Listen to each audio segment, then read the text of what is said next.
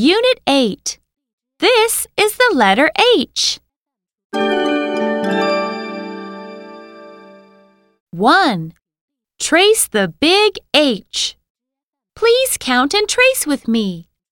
One, two, three. H.